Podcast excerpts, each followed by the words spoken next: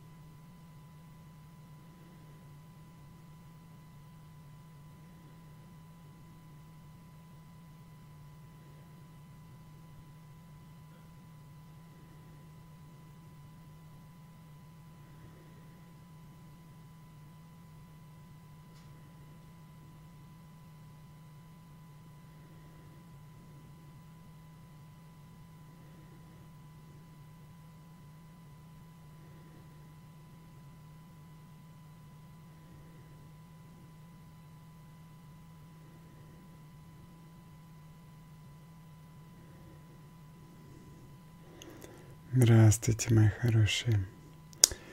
Сегодня у нас, как всегда, сатсанг. Мы снова говорим обо всем глазами медитации. Присылайте, пожалуйста, сюда в чат свои сообщения, чувства, вопросы. И сегодняшняя тема у нас будет внутреннее и внешнее. Или внешнее и внутреннее. Здравствуйте, Тимур.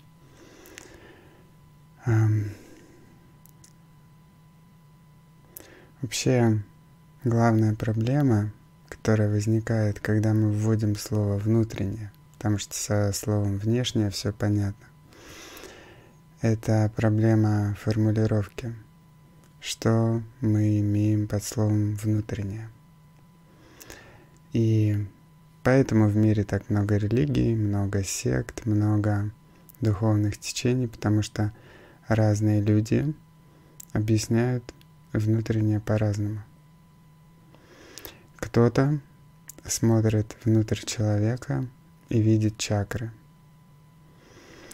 И среди этих чакр он видит нисходящий поток, восходящий поток и некую атму, душу, которая находится посреди этих двух потоков. И Та же Махабхарата в разделе Гиты объясняет, что размер души — это десятитысячная кончика волоса. То есть эта атма, она бесконечно мала. Что такое десятитысячная кончика волоса? Это ни о чем. Можно сказать, что она бесконечно мала, вот и все. И дальше Хорошо, мы обозначили это внутреннее, как атму, как эту душу, но мы должны описать ее характеристики, описать ее качество. Помимо того, что она бесконечно маленькая, равно как и бесконечно большая. И здесь уже разные писания, они по-разному трактуют эту атму потому что атма рассматривается с позиции двайты и с позиции адвайты. Из позиции двайты люди заявляют, что есть атман и есть атма. Атман — это абсолют. Атма — это маленькая душа. А с позиции адвайты все просто. Все есть атман. И атма, атман, все есть единое сознание. И далее позиция 2 это она расщепляется еще на множество позиций. Хорошо, если есть атман, есть атма, то есть душа. Этот атман создавал ли когда-нибудь атму? Или они существовали всегда? Первое ответвление, да, последователь говорит «создавал». Было однажды в вечности такое время, когда атма определенная была создана или изошла из атмана, изошла из него как проявление его некоего божественного экстаза, его некой энергии. То есть атман — это бесконечный свет, этот свет искрится. Эти искры, бесконечные искры — это атмы, которые рождаются спонтанно из него, души. Другая, другое ответвление говорит, что нет. Если атма рожденная, то она может быть и смертна. И поэтому появляется еще два течения. Одно течение говорит, да, атма рожденная, но она после того, как родилась, она бессмертна, потому что она изошла из атмана и имеет его качество, то есть бессмертие. Но второе течение говорит, что нет, атма, она может быть уничтожена. И она уничтожится тогда, когда... И здесь еще два ответвления. Первое ответвление говорит, когда она сольется снова с атманом. То есть она как бы вернется в него, сольется снова с ним и станет его блаженством то есть просто перестанет существовать. А другое течение говорит, что нет, она не сливается. Она просто умирает, уничтожается, исчезает в ноль, и все, никак. Как видите, много вариантов, и так хочется, чтобы был какой-то человек с той стороны, который пришел бы и сказал, я был там, все обстоит вот так, все именно вот так. Но нет такой книги, нет такого писания, которое говорило бы все вот так, которое бы как-то явно заявило о себе. Напротив, мнений множество. И этих самых откровений множество. Ну и далее. Хорошо, неважно.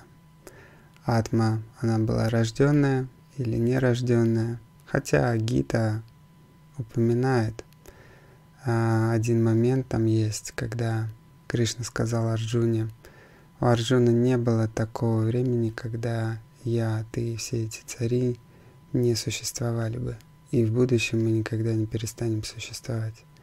То есть, если не было такого времени, значит, мы нерожденные. То есть мы существовали всегда, не было такого времени. И в будущем не перестанем существовать, значит мы бессмертны, никогда не умрем. Но это лишь мнение Гиты, а, повторюсь, Писаний множество. И хорошо, если, если а, душа, да, она существует, атма существует, то чем она будет заниматься? после, например, просветления. Здесь еще бесконечное число вариантов. Здесь нам предлагаются и высшие планеты, другие миры, рай и ад, райские планеты и адские планеты. И дальше уже за пределами самсары духовные миры, мир Кайлаша, а, Галока у Кришны, миры Калики, миры Дурги Деви. То есть очень-очень много всего в ведизме. Славянская космология скажет вам, что мы отправляемся к предкам, к великим богам, к Перуну, к Велесу и так далее. Египетская космология скажет вам, что нет, мы отправляемся все в, в загромный мир, в загромное царство – и для того, чтобы туда попасть, обязательно надо мумифицировать нас. И так далее, и так далее. У викингов там своя история была.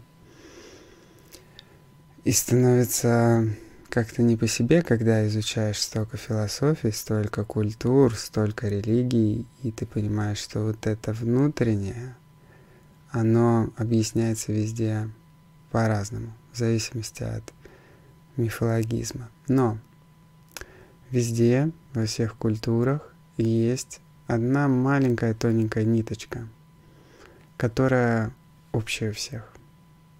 эта тоненькая ниточка, она везде, где-нибудь хотя бы чуть-чуть, но упоминает про единство всего сущего.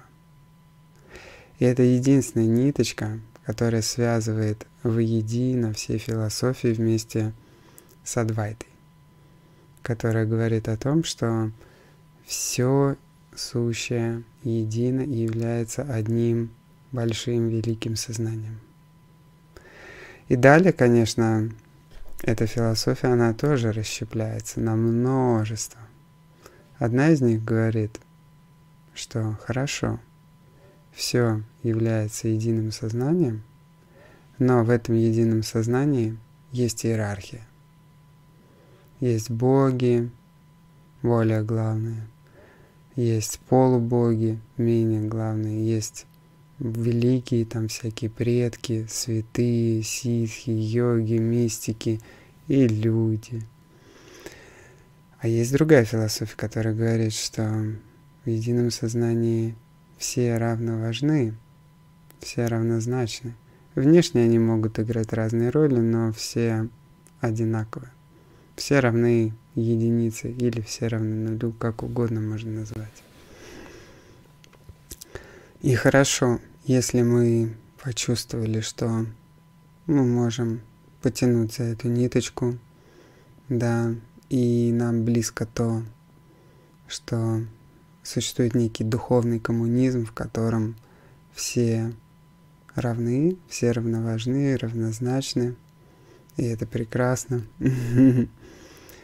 то после того, как мы нашли эту общую деталь и назвали это предметом для исследования внутри себя, то тогда нам надо уже идти внутрь и исследовать себя.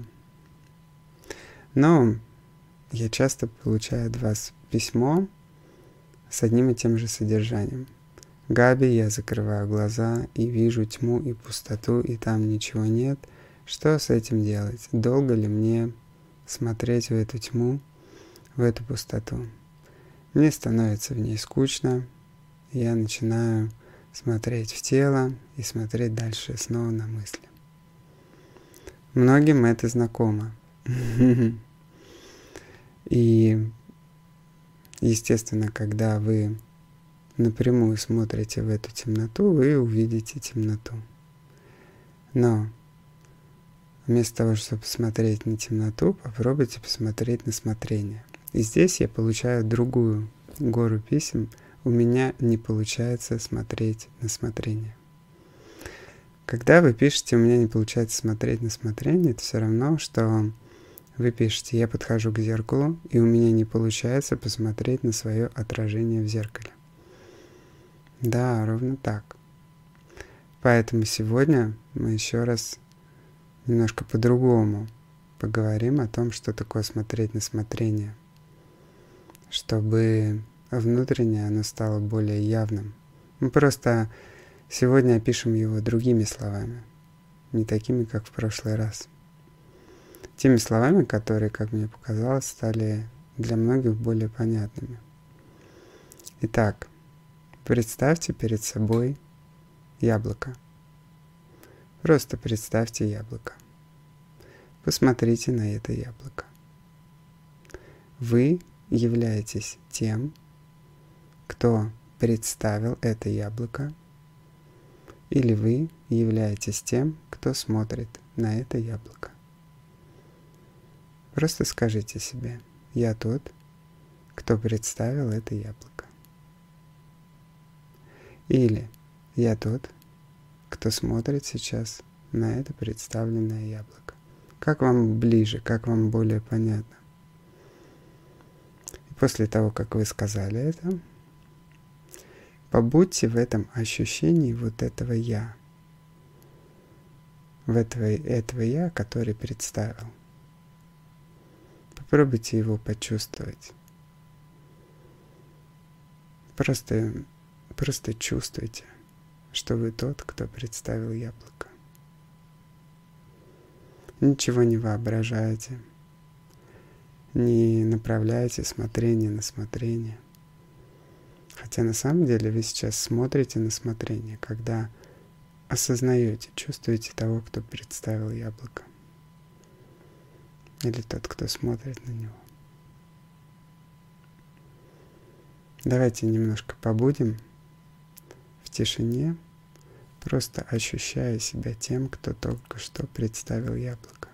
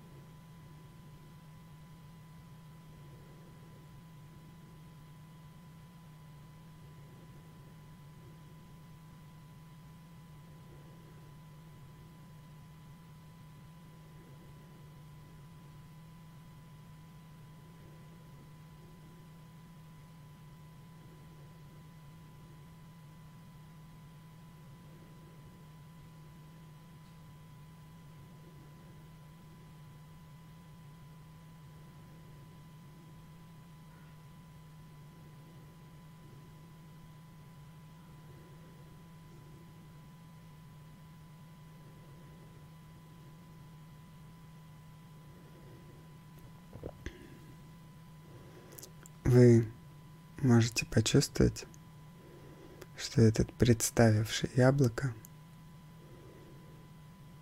или смотрящий на него, он, опять же, не имеет формы, не имеет размера, не имеет пола, не имеет границ, не имеет времени, не подчинен времени. Он находится везде, не только в вас. Он представляет яблоки в разных телах. То есть он является связующим звеном. Он является абсолютом пронизывающим всех.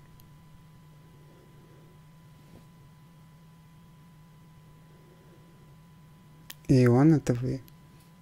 Mm-hmm. И так очень просто вы можете ощутить внутреннее. Все начинается с этого маленького сознания. И дальше это маленькое сознание, оно развернется в огромное приключение длиною во всю вашу жизнь или во множество последующих жизней. И здесь вы заметите, что люди вокруг, которые называют э, всякие знаки, мистику, эзотерику внутренним, они называют лишь тонкую материю внутренним. Но они не называют внутреннее внутренним. Тонкая материя, она не имеет отношения к внутреннему, то, как я его понимаю к духу. Дух и тонкая материя — это абсолютно разные вещи.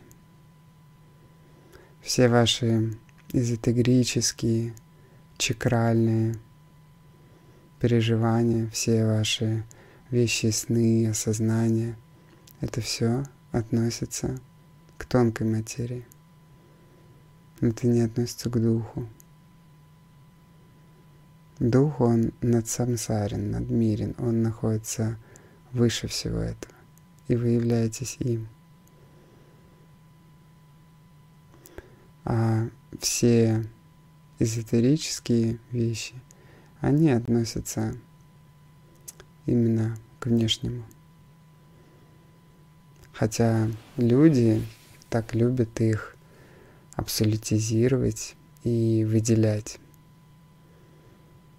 потому что большинство находится не просто во внешнем, а в материальном внешнем. Они любят обожествлять все тонкие вещи и напрямую связывать их с духом. Безусловно, с духом связано все. Но это не является его частью. Это его проявление, но это не его часть. Точно так же, как лучи солнца не являются солнцем.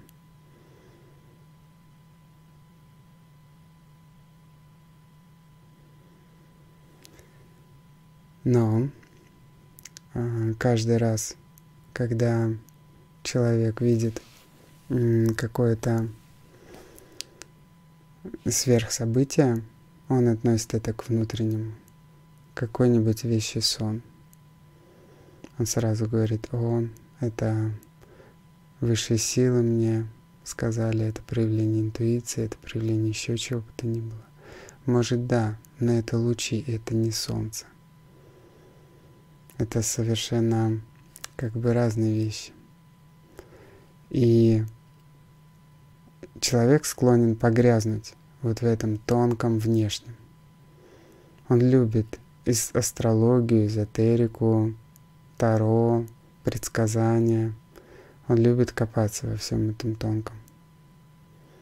И считает это внутренним. Он считает это частью духовной жизни. Он считает это духовным развитием. Это всего лишь попытки понять кармы. И кармы, их, эм, как бы это сказать, их очень сложно понять. Это подобно предсказанию погоды. Мы знаем, что у синоптиков предсказание погоды это очень сложно, все на них ругаются, потому что погода чрезвычайно хаотична. Вот предсказание карм — это примерно то же самое. Вы пытаетесь что-то ухватить, вы пытаетесь что-то почувствовать, но это практически невозможно. Человек духа не живет так. Он не пытается опираться на тонкое внешнее, потому что это трудно. Это сложно разгадать, понять. От этого устаешь, от этого кипит голова. Когда ты пытаешься разгадать вот этот а, ребус, этот хаос карм и как-то разобравшись в этом, как-то себя вытолкнуть и куда-то направить. Безусловно, синоптики помогают нам взять зонтик Точно так же какие-нибудь астрологи, они помогают нам почувствовать немножко свое будущее. Но это не дает нам ощущение свободы и полного исцеления. Это можно сравнить с тем, как человек, который, например, пришел к астрологу, это как человек, который пришел к врачу за таблеткой, не за лекарством, которая вылечит его навсегда за таблеткой, за временным облегчением. Астролог дает ему эту таблетку, человек ее принимает, все понятно. Но дальше он становится зависим от этих таблеток. Дальше он чувствует себя слабым, он чувствует, что он не может сам во всем разобраться, он чувствует себя марионеткой. Да, здесь все понятно, но жизнь, она такая огромная, она съедает его со всех сторон. И ему не хватает таблеток на все. Потому что всего слишком много. Это все, оно буквально кусает его. И невозможно все понять, предсказать, предугадать, предотвратить. Это больше нас, несравнимо больше нас. Это огромная гигантская карма со всех сторон.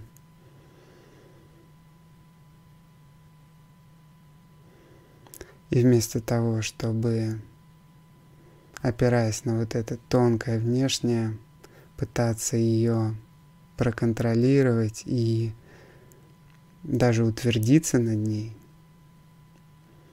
мы можем, пребывая вот в этом состоянии медитации, в своем внутреннем, просто довериться этому своему внутреннему. Потому что это внутреннее и есть мы. Но вместо этого мы считаем себя частью внешнего. умом. И это внешнее, оно пытается найти ответы в тонком внешнем. Ум это тоже, кстати, тонкое внешнее. Пытается найти ответы в самом себе. И теряется в собственном гигантском масштабе кармы. Но если мы, являясь в реальности внутренним, доверяемся своему Я, доверяемся Духу, основе всего, источнику всего, если мы доверяемся самим себе, то неожиданным образом мы начинаем чувствовать все, чувствовать, куда мы идем, чувствовать, зачем мы идем. Нам все становится понятно. Но для этого мы должны полюбить безызвестность, полюбить незнание, полюбить долгое ожидание, полюбить то, что все происходит не сразу. Все происходит не в ответе на усилия, а по непонятным причинам. Полюбить эти непонятные причины. И тогда мы просто чувствуем, что все всегда идет так, как нужно, что все всегда идеально, что все всегда происходит в свое время – что внутреннее бесконечно мудро. У него на все есть свой ответ, свое время, свое решение. На все. Даже когда нам кажется, что мы лишены всего, мы покинуты, мы несчастны, мы страдаем, мы не можем выбраться из какой-то ситуации, то вот это внутреннее, оно, как только мы в него входим через медитацию, показывает, что смотри, все идеально происходит. Сейчас было это, сейчас пришло то, дальше будет то. Ты видишь, что все идеально. И вы начинаете улыбаться. Начинаете смеяться. Все, что казалось невыносимым, ужасным, в реальности было идеальным. И все это было вашей собственной волей. Потому что внутренне руководит всем, а вы внутренне. Все, что происходило, придумали вы сами. Спонтанно, конечно. Представляете? Все идеально.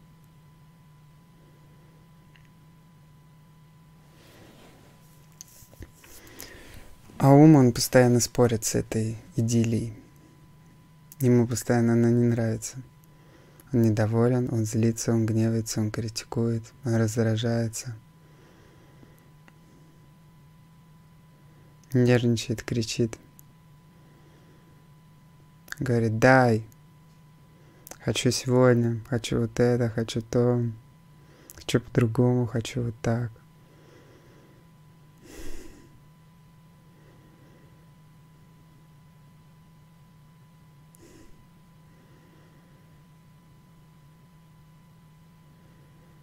И вы можете ему поверить, можете надорваться.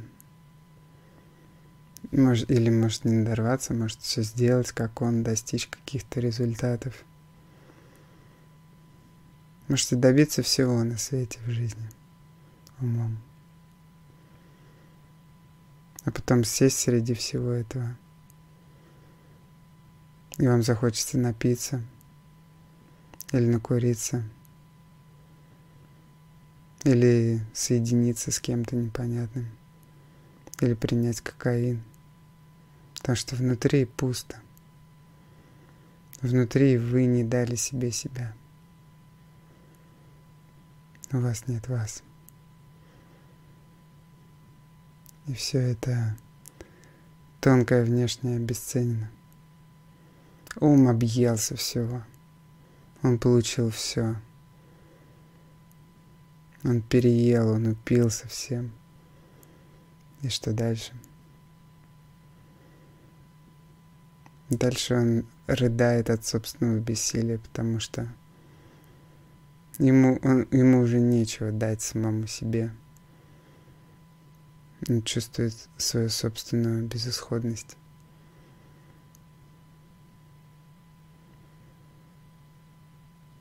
Так, внешнее во внешнем никогда не будет счастливо. Внешне становится счастливым только когда оно находится в объятиях внутреннего. Это внутреннее обволакивает, обнимает это внешнее.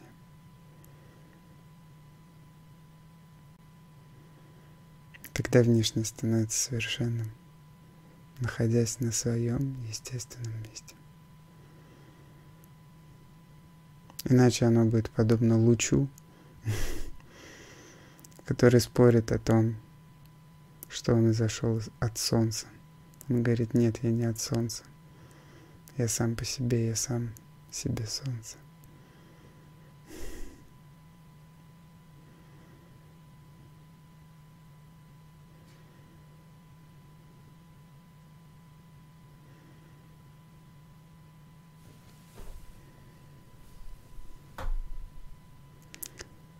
Что ж, мои хорошие, мы будем на сегодня прощаться.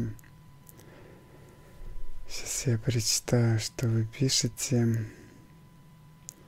Всем еще раз добрый вечер.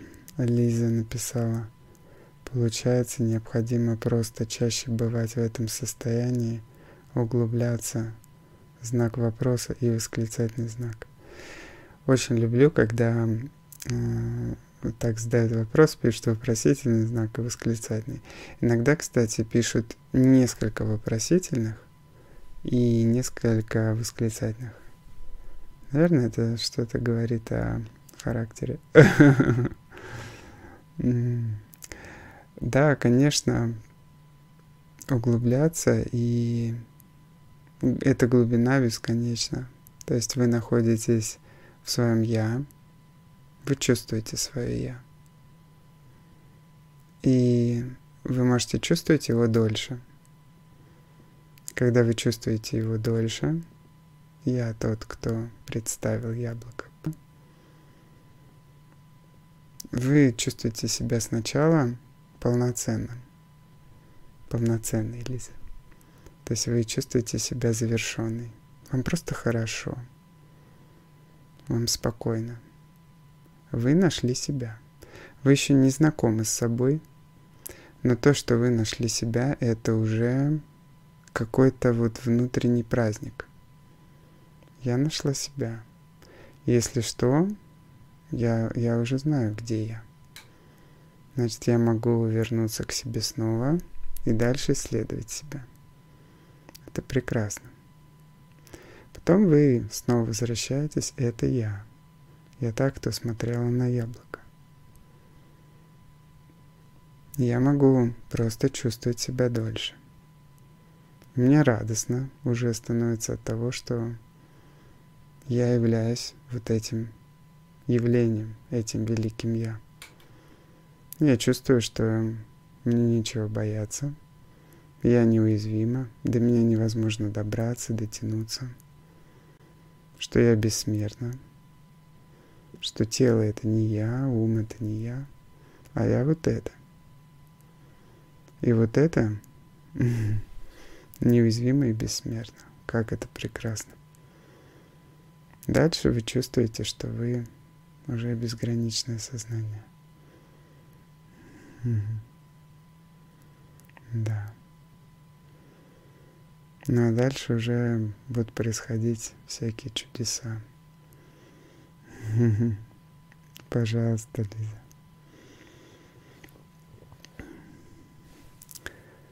Тоже, мои хорошие, я желаю всем волшебного вечера.